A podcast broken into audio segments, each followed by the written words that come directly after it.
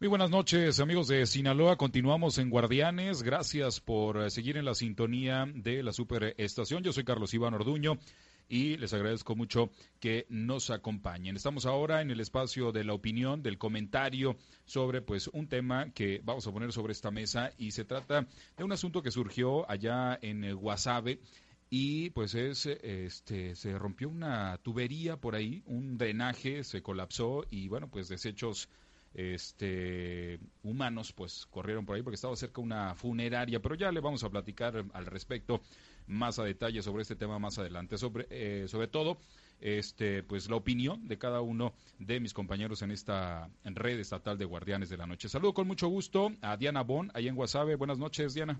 Buenas noches, Carlos. Buenas noches al auditorio, a los compañeros y a todos los que nos están sintonizando en esta noche. Saludo también allá en Los Mochis a Samuel Mariscal. Buenas noches. ¿Qué tal, Carlos? Muy buenas noches a todos. Estamos listos desde acá, desde Los Mochis. Y también a Manuel Hernández. Manuel, buenas noches. Así es, mi querido Carlos Orduño. Saludos a todos los de la mesa. Ay, Diana. es que nos estamos riendo porque, eh, Carlos, ahorita que comentabas el, tema de, de, pues, lo que sucedió aquí, ¿no? Lo que sucedió aquí en, en pues con, este derrame. Bueno, perfecto. ya que le entré al tema, ¿verdad? Sobre, sobre el derrame macabro, por favor, Diana, nada más. Sí, qué bárbaro. Sí, sobre tipo de derrame, no. No, pero es que también hubo, han existido otros puntos. Ahorita se los voy a decir. Miren, en el caso de, este derrame macabro que dicen, la verdad es que qué impresión. Imagínense que los vecinos de que viven la parte de atrás de una funeraria que está ubicada aquí sobre el Boulevard Central, salen de su casa y ven correr por debajo de, pues por la calle, como río, literal, sangre y no saben de dónde viene. Obviamente se asustan. ¿Qué es lo que hacen? Dan aviso a las autoridades, las autoridades acuden a revisar y es que estaba brotando del el drenaje la sangre y que claro que venía de la funeraria que está ahí, que por cierto la clausuraron de manera parcial ya hoy por la tarde, ya al caer eh, la, la, tarde-noche, precisamente porque pues los residuos no pueden tirarse al drenaje, son, de, son residuos infecciosos, aparte eh, de que el dejen ustedes el miedo que le dio a la gente por no saber de dónde venía. Y no es la primera vez tampoco, ¿eh? O sea, ya habían, en este caso sí, pero ya había ocurrido un hecho que es lo que me dice Manuel, que nada más hable del, del derrame macabro, pero es que también el año pasado creo que fue, o a finales del antepasado, aquí en una funeraria que está enfrente al Instituto Mexicano del Seguro Social, también tuvo algunos problemas por derrames también de fluidos de los eh, cuerpos que, bueno, pues están eh, preparando ahí precisamente adentro, ¿no? Entonces, se supone que estas cosas tienen eh, que tener un trato biológico, ¿no? O sea, como si fuera temas de hospitales y demás que tampoco se tienen que tirar los de las todo lo que sobra de una operación, por ejemplo, este pues no se puede tirar a la basura, hay que, tiene que recogerlo de manera especial para darle un trato especial. Eso tendría que pasar también con las funerarias, ¿no? De hecho, por eso es por lo que la COEPRIS, bueno, desde ayer acudió al llamado, se, se pusieron primero a lavar, después echaron cal, eh, y pues ahora hicieron esa supervisión en, en esta funeraria que está ubicada sobre el Boulevard Central y pues se dieron cuenta que no cumplía. Evidentemente no cumplía, ¿no? Pero tenían que hacer una verificación y, y, en lo que tiene que hacer, según lo que comentaba Randy, Randy Ross Álvarez, es que, que es el delegado de, de en Sinaloa, es que el, tanto la sangre como cualquier otro fluido de, del cuerpo humano con el que estén trabajando eh, ahí en el, en el anfiteatro, eh, lo que tienen que hacer es pues darle, recolectarlos y contratar una empresa privada para que los recoja y los incinere. desde el destino final adecuado, cosa que no está ocurriendo. Fíjate que acá en Ahome no hace mucho pasó algo parecido, ¿no? No, no se llegó a ver la sangre como tal.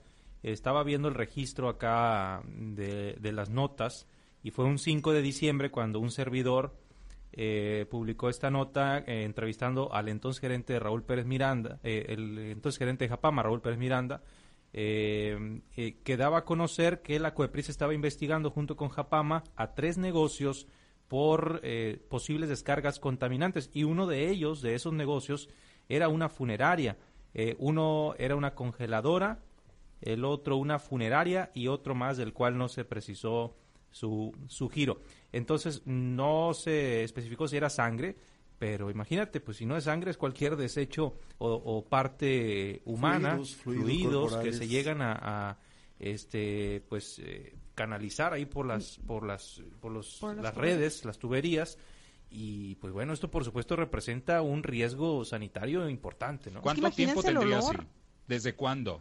¿Quién tiene que autorizar, quién tiene que revisar la instalación de la funeraria para poder darle el permiso, de operación? Es, Es que evidentemente, evidentemente no lo están. Yo haciendo. creo que yo creo que esto va mucho más allá Es de solamente interdependencia. la Están siendo muy ¿eh? permisivos, Sí, ¿eh? claro. Es interdependencias, pero además a juzgar por el derrame de, de, de residuos corporales o de sangre en este caso, combinada con, con agua, no sé si agua eh, potable, con la que utilizan en estos cuartos eh, donde preparan cadáveres en las funerarias, o bien a- aguas negras. Eran eh, aguas negras. Aguas negras peor tantito, porque la combinación letal que hace eh, los fluidos corporales eh, con las eh, aguas de sanitarias Sí, pues, es una reacción. bomba para los eh, para los eh, Microbios, Eh, virus, bacterias. todo eso. Exactamente, entonces debe ser una, una labor coordinada, interdependencias, Carlos, que se conjugan para dar la carta de opinión favorable que permite operar a este tipo de establecimiento por lo delicado del asunto que manejan. Sin embargo,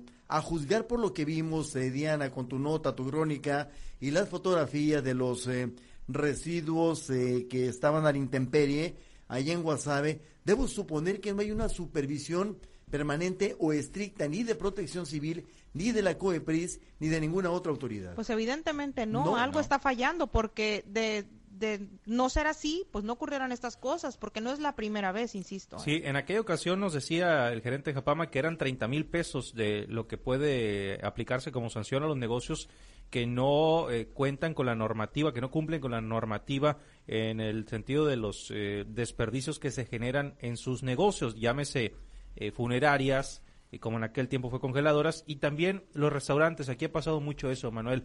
Los restaurantes eh, que no cuentan con las llamadas trampas de grasa, ¿no? Y todo lo que se desperdicia de lo que preparan en sus negocios va a la red de alcantarillado, se generan los taponamientos por las amplias cantidades de, de grasa que se producen y esto, por supuesto, termina por complicar pues la red doméstica que utiliza la gente. Fíjate que este tema, eh, Carlos, eh, Diana, está muy interesante porque no solamente son, son eh, los, eh, se les exige sí a los restaurantes eh, para que tengan trampas eh, para residuos grasos. Sin embargo, hay, hay el comercio callejero, Diana, eh, Carlos y Samuel, en cualquier ciudad de Sinaloa y del país, que encuentran solamente en el sistema de drenaje sanitario y pluvial de la ciudad donde operan la zona para desechar ahí los residuos de todo tipo. Son residuos grasos eh, y no solamente grasos fluidos, es decir, eh, líquidos, sino grasos todavía eh, en, en- en carnes de, de desecho que tienen estas eh, taquerías, jodoguerías y demás, se van a ese sistema. Pero eso súmale eh, o sumémosle los talleres mecánicos que arrojan al sistema de drenaje sanitario también o pluvial las, eh, los aceites, las grasas y todo aquello que ahí se genera. Pero volviendo al origen del tema, Diana, eh, el tema de la funeraria. Que finalmente, en el caso de, de los mecánicos o de los talleres mecánicos o cualquiera o cualquier eh, taller o establecimiento que maneje, por ejemplo, aceites o fluidos o fluidos un poco más densos, no necesariamente, pues ahí no van a provocar un, riesgo, ajá, un problema de salud. Aquí lo que pasó es que el drenaje se colapsó y pues fue evidente este derrame que estaban haciendo, ¿no? De, de aguas negras combinadas con, con sangre y con otros fluidos que también salieron por ahí. Pero eh, la, la realidad es que independientemente de que si el drenaje colapsó o no, o sea, estaban incurriendo en una irregularidad y se supone que después de esta clausura no la no pueden volver a abrir esa, esa zona porque no está clausurado todo. Eh, la sala de pues Preparación. Sí, las, no, la sala, lo que sí, lo que está clausurado es el anfiteatro y, y esa, esa zona donde está Sí, la sala donde, de preparación. donde embalsaman, ¿no? Ajá, pero se supone que no lo pueden abrir, no le pueden quitar esa clausura hasta que no cumplan.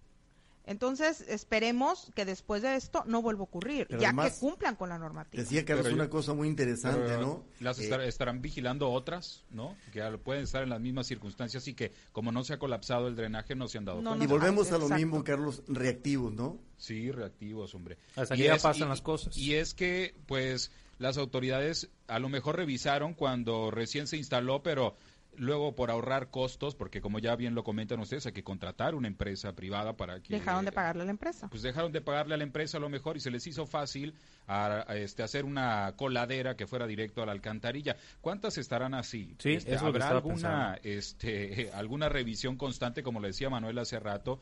Yo creo que, pues, quién sabe, dirían por ahí. Pero, pues, lo mejor sería aquí que se pongan a trabajar los de la COEPRIS y que, pues, a veces sí son muy hostigosos con los comercios eh, locales, restaurantes y demás, pero hay otros negocios como este tipo que, pues, eh, los dejan de lado y no los toman en cuenta. Y- O que a lo mejor tienen por dentro, en, en- en sus instalaciones, pues todo, eh, todo en regla, ¿no? Que lo que es lo que puede haber ocurrido en este caso. Pero al final, pues no tenían contratada la empresa. Entonces, ¿qué es lo que hacen con los residuos? Pues los tiran, van al drenaje. Y, y si la, a lo mejor Coepris entra, eh, revisa todo físicamente, se da cuenta que todo está bien, pero al final se van y vuelven a hacer lo mismo. Y hablando de temas de salud pública, compañeros, lo de los brownies, otra vez eh, se presentó acá en la ciudad de, de Los Mochis. Yo sé que te toca a ti, Carlos, este, no sé. Pero no aguantaba, con, no pero si- aguantaba pero si quieres, este, ¿Quieren- quieren lo- un brownie? es una humilde sugerencia. ¿Quieren un brownie mágico, muchachos? No, ya te no, toca no, mañana, hombre. Ah, perdón, sí, cierto. Sí. Es no que- te desesperes. Es que quería dar detalles. No, sí, es que eh, llama mucho la atención que, que se repita eh, acá en la misma ciudad. Eh, pasó hace no mucho tiempo, ¿qué será? Cuestión de meses ahí en la, en la UAS en aquel momento. También. Y ahora se presenta en una secundaria. Es, es eh, jóvenes de, de menor edad, ¿no? En una escuela secundaria donde eh, presuntamente con brownies mágicos que le llaman, que, que son los que tienen droga, en su mayoría son con marihuana, pues se intoxican. Es por supuesto para que se lo hagan ver las autoridades educativas. Pero fíjate que eh, el tema de los brownies mágicos, eh, Carlos Diana, no es nuevo. Ya hay receta de cómo preparar brownies mágicos cuyo contenido principal es la marihuana. La marihuana. Y debo suponer que quien llevó estos panecillos, pues eh, eh, vio una sugerencia de mercado. Para todos hay tutorial, para todas las cosas. Sí, para todas Y- las cosas, pero estos, Carlos, eh, eh, los brownies mágicos vienen ya desde el 14, 15, 2015, 2016. No, y dice, fíjate, ahí te va, estoy haciendo- 150 gramos de chocolate en polvo. Ay, Manuel, vas a dar la receta. no puede 90 ser. gramos de mantequilla. De por sí ves que no se aguantan estos muchachos Sí, que no, escuchan. es para que no lo hagan. Ah, sí. 90 Yo gramos de que- mantequilla de lo- marihuana. Lo, más peligroso de esto es que las autoridades de la secundaria técnica número 74 no Mi dieron alma aviso a las ¿eh? autoridades Más respeto. y este no dieron aviso a las autoridades y por lo tanto no se le ha dado un seguimiento a este tema, creo, como tendría que serlo. Esto pasó desde este hace algunos días y de acuerdo con información preliminar, porque no se tiene un dato concreto al respecto sobre este asunto, son entre 8 y 10 jóvenes los que pues eh, sufrieron los efectos, porque como nadie se intoxicó, nadie ocupó ir a un médico, esto quedó pues muy a lo, muy, a- muy a lo escondido. Y todo el mundo, pues sí, que el mareo, que este ahí eh, la risa y todas estas cosas que provoca la marihuana. Pero Ahora- como no hubo un intoxicado, esto no pasó a mayores. Y entonces la autoridad, tanto este sanitaria como educativa, pues eh, no se enteró. Y entonces no se le ha dado el seguimiento que se requiere. Y como decimos, esta ya es la segunda vez que pasa en un plantel educativo. Por lo tanto, me parece, pues sí, tendría que informarse la autoridad para que se tomen cartas en el asunto. Ahora, Carlos, si atendemos, si atendemos el, eh, el- el término intoxicar, sí hubo intoxicados. Intoxicados Sí, con... sí, sí, con- porque, porque sufrieron los efectos, pues, Sí, del- de la marihuana. No necesariamente es que terminen en, de en el muertos hospital. o, agónico, o agonizando. Si hubo intoxicados ahora, esto, Carlos, empeora la situación de la escuela y de sus autoridades. Pero es que también, compañeros, la verdad, ¿cómo le hacen si pónganle que ingresan los brownies? Es ¿Cómo le hacen detalle. para detectar que tienen eh, marihuana? difícil. Es no se puede, a menos que No lo puede. prueben, no pueden estar probando cada cada Incluso en que el sabor, yo dudo que sí, se- sí se sabrá. De- por- Lo que una- yo creo es que no se de deberían de, de- de permitir alimentos no autorizados por parte de la institución. Y alimentos preparados por alguien Eh, de la institución, ¿no? por Mejor alguien los que Por no, por ejemplo, que, es- que que ya se- vienen etiquetados. Exactamente. O que pues se consuman a, este, lo de la tiendita escolar, que se supone que ahí pues tendría que estar verificado y este, Regulado. por, y regulado Fíjate por que hace, supuesto, por hace rato la. Autoridad de Educación Pública aquí en Los Mochis eh, le decía a los reporteros de Altavoz en Red Sinaloa y de Guardianes de la Noche que apenas se estaban investigándose, que el caso fue la semana pasada, Carlos. Sí, es que ya hace varios días y no se había dado este eh, eh, atención a la autoridad competente y entonces pues esto había quedado muy interno del plantel educativo. Por eso digo yo que aquí este, lo grave es que no se haya notificado, que no se haya dicho para que tanto programas preventivos, este, o sea, se haga un, un, programa integral que permita este, buscar la concientización para evitar que hayan querido que, pasa, que hayan querido que pasara sí, desapercibido. También como decía Manuel, esto no es nuevo, ¿no? Y los muchachos Sí, pero en pues las escuelas no se debe de hacer. Ahora este pues los muchachos están más informados que uno, ya ya me imagino que saben que si les ofrecen brownies hay altas probabilidades de que contengan eh, algo, pero, ¿no? Pero lo que dice Diana es cierto. A ver, eh, si alguien te ofrece un, pan, un panecillo, y es tu compañero de escuela y es tu amigo y lo trae de casa, jamás vas a pensar que traiga alguna sustancia. Pues con lo que ha pasado recientemente yo ya lo qué bueno que lo ¿eh? dices. Me voy a lo que, Me voy a lo que pasó en, en Chiapas, allá en octubre, en donde alumnos de una secundaria, Diana Carlos, eh, empezaron a sufrir intoxicaciones por consumo y se habló de muchos elementos, entre ellos el agua contaminada presuntamente con cocaína. Ahí fue un escándalo porque fue mayor el número de muchachos que empezaron a, a desvanecerse intoxicados por esta circunstancia. Intervino la autoridad. Obviamente hubo un muro de contención porque el gobierno federal no le convenía que esto fuera más allá y ahí hubo una, una intervención eh, puntual y contundente de desestimar que haya sido con, con cocaína, agua contaminada con cocaína. Y además también porque ahí hubo muchos niños en hospital, o sea, que fue lo que pasó con el tema del aguas. El tema del aguas también fue muy sonado. Fue de brownies también, ¿no? También fue de brownies y fue muy sonado porque pues eh, hubo jóvenes que ocuparon atención médica, ¿no? Aquí no fueron brownies, aquí en la ETI eh, fueron, no sé si recuerdan las pastillas de clonazepam que aquí fue, en Guasave? Sí, aquí en Guasave ah. fue, que ya lo habíamos eh, tocado cuando sucedió en su momento y que pues también esto pone al descubierto o al desnudo la falta de programas eh, preventivos reales, que lleguen a la población que tienen que llegar y que creen ese nivel de conciencia que se requiere para que esto deje de suceder, porque parece que es una burla a la autoridad lo que están haciendo. Sí, y así pues como son, eh, me parecen las instituciones tan estrictos para el tema del pelo, del uniforme, del, de lo demás, me parece que en este tipo de cosas que, este, que son un poco más importantes y menos eh, banales que esas cosas, no ponen tanta atención eh, las autoridades educativas. Y yo creo que es importante que este, las asociaciones de padres de familia, los propios reglamentos de las escuelas, pues cambien para evitar que pues ingresen a los planteles este tipo de pastelitos que los ponen en, en este en la en el viaje en las nubes a, los jóvenes, ¿no? Sí, exactamente, eh, efectivamente. Y además este tipo de escuelas tienen una cooperativa, ¿no? Sí, sí, la, una cooperativa que tiene el control de la venta de lo que adentro se consume. Ahora, ¿quién los fabrica o quién los prepara? Cualquiera. Los, los, mismos plebes o los, compran. Con los recetarios cualquiera, ¿no? Eso sí, como decía Diana ahorita, hay tutoriales de elaboración de este tipo de panecillos y ya leía uno yo, pero me cortaron el rollo. Muy feo, no, pues estás dando, ideas. No, estoy diciéndolo para que no lo hagan. O, Ay, ¿tú crees que no lo van a hacer? O van a salir como ya estaban con la pluma y el... O van a salir como los niños. No Estar esperando que lo termines de decir, así que no lo digas, por favor. Y también eso, esto del consumo de los brownies es muy, es muy, este, eh, peligroso, porque cuando la marihuana es eh, fumada, de acuerdo a estudios y, de, y algunos documentos que eh, se han publicado, es más fácil ir controlando el, eh, los efectos de lo que causa la marihuana, porque va, la gente eh, dice va fumando y va sintiendo el, este, el efecto.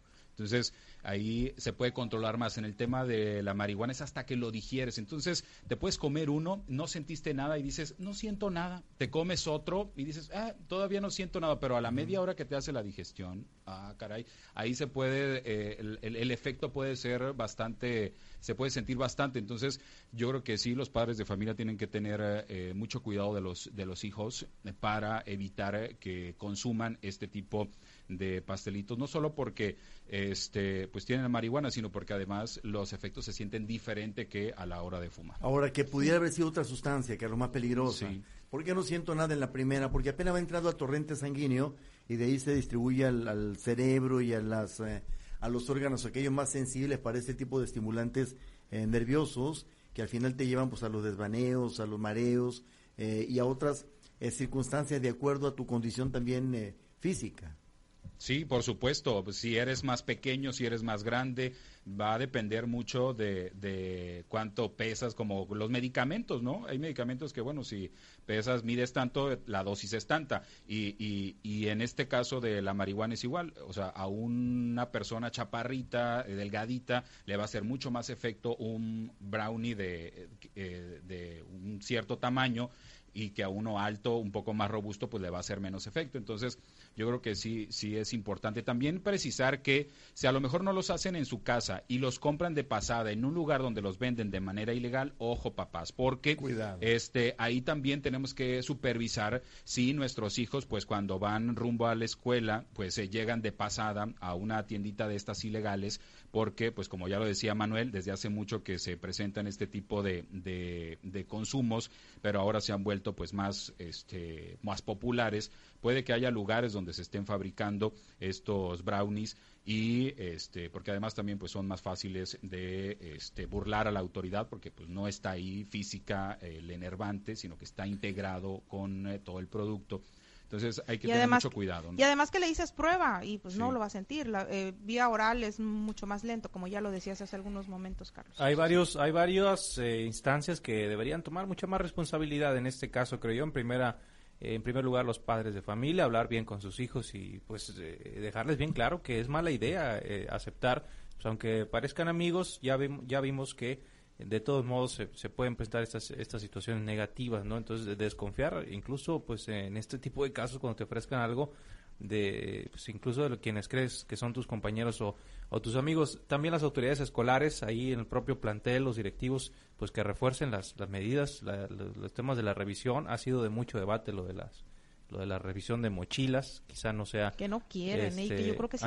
Se, se rehusan bastante, ¿no? Pero bueno, ahí, ahí sigue todavía en discusión. Las autoridades sanitarias también, eh, poner énfasis en esto que, que, que decíamos, este, y además eh, las, las autoridades de, la Secretaría de Educación Pública y por supuesto también los programas preventivos, que hay dependencias de programas preventivos en los municipios, en los estados, pero pues nunca sabemos qué hacen, más allá de algunas eh, pláticas o, charlas que vayan a impartir, pues como tal programas y acciones que veamos que de verdad se están metiendo a generar una conciencia entre los jóvenes, yo creo que eh, dejan mucho que desear y, hay bastante por hacer. Yo añadiría que una cosa también muy relevante en este asunto, eh, compañeros, y es el tema de las autoridades educativas del plantel. Al ver esta circunstancia, al ver eh, el grado de intoxicación de los muchachos, debieron, debieron en ese mismo momento haber dado parte a las autoridades de salud o cualquiera que está afuera para atender a los muchachos, debieron haberle dicho a los padres de familia pero no con el condicionamiento de la complicidad silenciosa de que no revelaran públicamente lo que había ocurrido. Cuidado, si hubiera ocurrido algo más grave sobre algunos de los muchachos, eh, el problema eh, no solamente eh, moral ni ético, sino legal, recaería en la, en la, institución. Ahora que se revela públicamente lo que pasó con los brownies y, la intoxicación de esta decena de chavos y la omisión eh, de las autoridades educativas por no eh, hacerlo público o hablarle a autoridad alguna, también es un grado de responsabilidad legal, Carlos. Sí, sí, sí. Eh, pues se supone que los estudiantes al interior de los planteles educativos pues eh, deben de deben de estar seguros y la autoridad educativa pues está en la obligación de cualquier circunstancia que pase pues reportarla a las autoridades. Vamos a ver pues cómo reacciona la CEPIC, la Secretaría de Educación Pública y Cultura ante este tema y bueno, pues si hay algún tipo de medida que se vaya a aplicar de manera general para evitar que este tipo de casos se sigan presentando en otros planteles, en otros municipios y este, en otras zonas del estado de Sinaloa. Ya son las 8 con 58 minutos.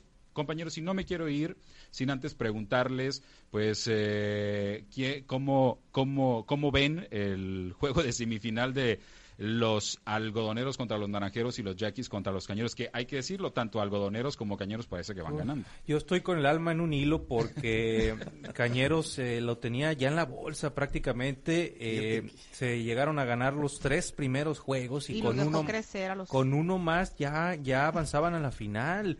Y pues eh, allá en Obregón, la verdad es que bajaron el ritmo, eh, ha fallado el bateo y en, uno de los juegos, creo que fue el número 4 eh, o 3, les pegaron una paliza. Y ahorita estoy viendo aquí la página de la LMP, eh, van uno por uno en la eh, segunda entrada. También los algodoneros van uno sí, por uno. no, eh, bueno, veo Uno- que van- van perdón, 1-0. 1-0 ganando. Sí, Sí. Va gana- van ganando los algodoneros, pero también está muy cerrado. Aquí fue cardíaco el último juego que juga, que se desarrolló aquí en la ciudad. Van en la quinta entrada a corregir eso nada más. Eh, ustedes, ¿no? Sí. ¿Me permiten ser suspicaz y mal pensado? Ay, algo, no, Diana. ¿qué vas a decir? No, no empieces a estar con tus teorías de que se van a ir para... Conspirativas. A ver, Sí, Diana. no, no, no. habla, El Diana. béisbol no da para eso. Yo ya ¿Cómo tengo mi final, ¿eh? Yo ya A ver, tengo mi final. A ver, Diana, habla, porque yo No, tengo no, una, no, no yo sé qué tengo, vas a decir. yo tengo una suspicacia eh, y ustedes sabrán de darme la razón. Además, Samuel, él sabe más de deportes que yo. A ver, ¿qué pasó en el Mundial? La fase de grupos es una. La, ¿qué, qué fase de, después de los grupos siguen los octavos de Cuar- final? los La- octavos, los octavos. Octavos. Luego los cuartos. Pero aquí viene el problema más grave, compañeros. Eh, si el equipo ese pasa a la siguiente fase, viene el estímulo económico, que en Qatar era de millones de dólares por equipo que pasaban de los octavos a los cuartos, de los cuartos a los eh, semis y de los semis a la final. Era una lana que se llevaba el equipo adicional. México se vino pobre. al- eh, no, no, sí le dieron una lana, creo que un millón de dólares, Diana. Recibió nomás Ok. por haber estado en la fase Por de solo participar, No, sí. pero para México es una, grandi- eh, es una grandeza eso. Ay, no sé, Bueno, buen ahí chiste, te va. ¿A qué voy? Alguien me decía a mí que, que es curioso que, que, que Cañeros haya perdido 15 a 1, cuando venía con una racha de bateo eh, muy buena, bastante buena. Me decían, a ver, es curioso que en esta fase de semifinales hayan perdido 15 a 1. Me atrevo a pensar, me dijo alguien que conoce de, de deportes, que por ahí hay un condicionamiento económico que han de haber planteado y no se les concedió No, es que no te puedes... por haber llegado a la, a la semifinal. No me puedo qué. Pero no se pueden arriesgar a ese grado porque ¿Por qué no? el béisbol... Le sale peor quedar Sí, eliminado. Sí. Sí, porque aparte el béisbol, la verdad es que no se- es impredecible por completo. Mira, a mí Porque a siempre- veces no depende de la... Yo creo que no depende más bien en, en gran medida del- del- de las capacidades que tengan o de las habilidades. A veces es esta suerte. Me esos argumentos, esos argumentos de está comprado No, y sí te está creo, vendido. pero no. Siempre se me han hecho los argumentos No, no pues, dije que dice estén la gente comprados. que, que, Los que dice la títulos- gente que no sigue los deportes. No dije que los títulos estén comprados. Dije que el Que se jugador, dejaron perder porque el no le dieron jugador dinero. Quizá no tenía ese incentivo que buscaba pues, para meterle ganas. Porque perder 15 a 1, mi querido Samuel, tú sabes más de esto. Pero también, Manuel, Pues son, deportistas profesionales que se preparan para eh, ganar títulos, ganar trofeos y en ese tipo de instancias lo que más están buscando pues, es avanzar y eh, a sabiendas de que mientras mejor le vaya al equipo, mejor les va a ir a ellos también económicamente. ¿Cómo, Les abre cómo se van a oportunidades también, ¿no? arriesgar? No, eso sí lo entiendo yo, eh, que alguien los está viendo en la, en la carpa más grande, ¿no? Que aquí andan visores. Recuerdo yo que ya en estos tiempos, Carlos, aquí anda, bueno, Samuel, tú también, ¿eh? aquí anda Mamá y Brito ya, ¿no? Sí, Cazando talentos. siempre se vienen... eh, Entonces, Sí, y además, por supuesto, siempre los están viendo para, este, dependiendo de su eh, historial, de su rendimiento, pues hay otros, eh, es- hay quien los está viendo para jalarlos a otros equipos. ¿no? Fíjate, Manuel, que hace muchos, perdón, nada más ya para terminar, porque Sí, son las porque dos nos y quiero ir a ver el partido. En el caso de, de Guasave, en algún momento le sucedió también con Obregón, no me acuerdo si fue semifinal o final, aquí en, en, en- fue aquí en, en el Francisco de Carranza Limón, bueno, era Curoda Park, y eh, lo- perdieron 19 3 o 19, algo así fue. Fue, yo casi lloraba en el, ya le, ya le aplaudíamos a los A los otros. Sí, ya le aplaudíamos a Obregón, la verdad, porque estaban dando muy buen juego. Pero yo creo que lo que sucede es que se les baja el ánimo en algún punto del partido y ya no pueden detenerlo. Entonces ahí es donde tienen que realizar un buen trabajo detrás de los, los managers. Pero fíjate, en esos niveles, tema Diana, mental, ¿no? Sí, ya estando claro. en semifinal, que se te bajen los ánimos, Te pega. creo que es cuando más le debes de meter. No, no, no, pero es que si vas perdiendo, te pega, te pega porque te desesperas. Yo Sí, creo que también les entra el mismo desespero. Mira, Oye, en el caso de... Caen en imprecisiones a la hora de- pichar, a la hora de batear por este desespero. Y más de Ya- 15 a 1. Sí, Sí, pues es que se va haciendo Es una bola de nieve. sí, es correcto. Pasa lo mismo en el fútbol. Ya que empiezan a caer dos, tres goles en el, eh, en el béisbol carreras, ya lo que lo que vienen da lo mismo. Y se viene- a- y se vio en el Mundial, Se viene ¿eh? la catombe. Eso, Mundial. eso le admiro yo a Ronaldo, por ejemplo, que él siempre los mantenía como en calma. Sí, Cosa hay- que no hay- hacen otros Hay jugadores. excepciones, ¿no? Sí. Son pocos, la verdad, los jugadores que mantienen la templanza y el carácter a pesar del, del resultado. Entonces, Sí. pues ya veremos. Yo eh, espero... Ah, caray, estoy actualizando aquí. Me parece que Cañeros eh, ya se puso 3 a 1 ganando. Vámonos ya. Sí. Así que vámonos a ver el juego. Bueno, Sí, ustedes... Vámonos, compañeros. Este, buenas noches a todos. Eh, Manuel, Samuel, buenas noches. Muy buenas noches. noches. Buenas noches, Diana. Buenas noches. Me debes un desayuno, Diana. Tres temas, hablamos récord. Ya ven. Muy bien, Vámonos. vámonos. Nos eh, regresamos uno. a los espacios locales.